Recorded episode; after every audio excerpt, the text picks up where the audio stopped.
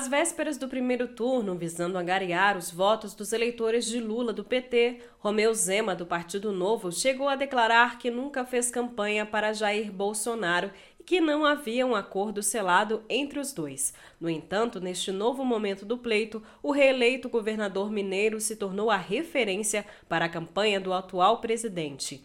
Enquanto cumpre suas atividades como principal cabo eleitoral de Bolsonaro em Minas Gerais, nos últimos 15 dias, Zema também teve agendas com o governo federal. No último dia 11, o Executivo Mineiro se reuniu com o ministro do Meio Ambiente, Joaquim Leite, para formalizar o repasse de 150 milhões a sete parques ambientais. O recurso é oriundo de uma multa aplicada pelo Ibama à mineradora Vale, em decorrência do crime em Brumadinho. Em 2020, um acordo entre os governos federal, estadual e a mineradora converteu a penalidade em investimentos em parques ambientais no estado.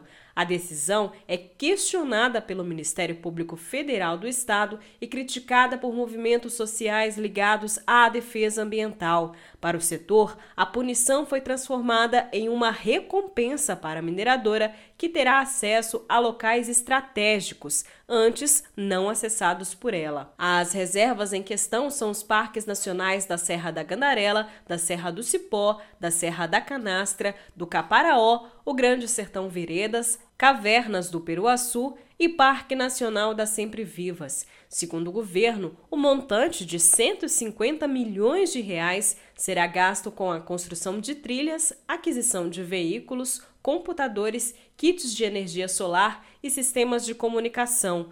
Toda a aplicação e gestão dos recursos será feita pela própria Vale. Em outra reunião com o governo federal, dessa vez com o Ministério de Infraestrutura, no dia 10 de outubro, Romeu Zema recebeu a confirmação de destinação de 5,4 bilhões ao Estado. O recurso será destinado, segundo o próprio governo, para a duplicação e revitalização das rodovias federais BR 381 e 262. Os leilões de licitação para a privatização das vias estão previstos para dezembro deste ano. Além da privatização das rodovias, nesta terça-feira, dia 18, o Instituto Estadual de Florestas publicou o edital de venda dos parques estaduais Ibitipoca, na Zona da Mata, e Itacolumim, na região central de Minas Gerais. O certame concede os patrimônios à iniciativa privada por um prazo de 30 anos. O leilão de privatização está previsto para o dia 15 de dezembro. Além desses, Romeu Zema também pretende entregar outros 20 parques estaduais à iniciativa privada. O governo mineiro é criticado por ambientalistas por não criar nenhuma reserva ambiental durante toda a sua gestão.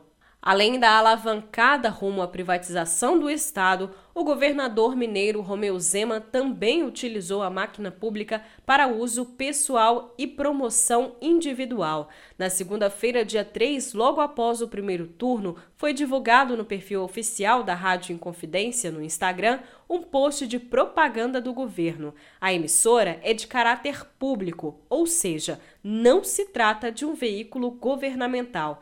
A publicação, que também foi veiculada em perfis de secretarias do Executivo, ressaltava o governo de Romeu Zema e comemorava a vitória da reeleição.